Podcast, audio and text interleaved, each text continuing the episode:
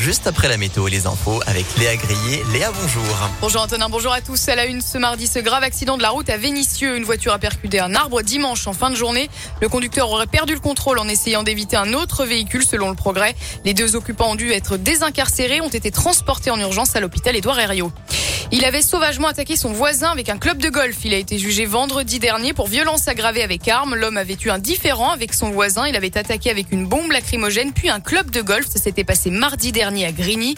Il a été condamné à six mois de prison avec sursis, a été placé sous bracelet électronique selon le progrès. Le motif de l'agression reste encore très flou.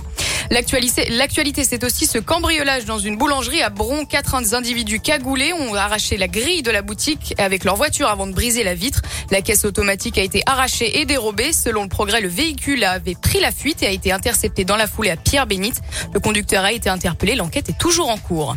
De nombreux foyers sans Internet à cause d'une pelleteuse. Des habitations du 2e, 3e et 7e arrondissement de Lyon ainsi que des quartiers de Villeurbanne étaient sans Internet hier à partir de 10 heures. Une pelleteuse aurait été à l'origine de la panne. Un câble fibre aurait été sectionné sur un chantier. Une équipe a été envoyée sur place hier vers 15 heures. Le dernier Conseil des ministres aura lieu jeudi, prévu habituellement le mercredi. Il a été reporté d'un jour. Il pourrait s'agir du dernier Conseil réunissant l'actuel gouvernement de Jean Castex. Il s'agira aussi du premier Conseil des ministres d'Emmanuel Macron depuis sa réélection.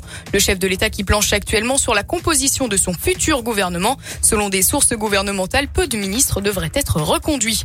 Et un mot de l'épidémie de Covid. Pékin vit désormais dans la crainte d'un confinement, comme c'est le cas à Shanghai depuis début avril, où 17 000 nouveaux cas et 52 décès ont été recensés ces dernières 24 heures.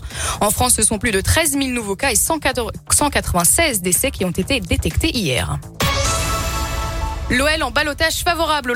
L'Olympique lyonnais a battu le PSG 3-2 en demi-finale allée de la Ligue des champions féminines dimanche à Dessine.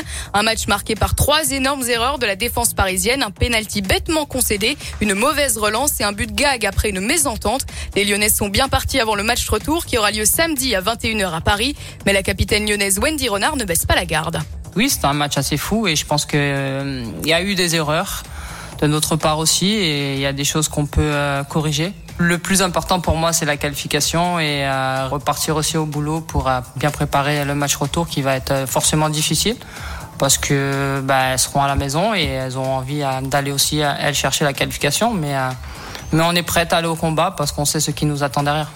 Lyon ou Paris, le choc reste indécis. Une seule certitude, il y aura une équipe française en finale.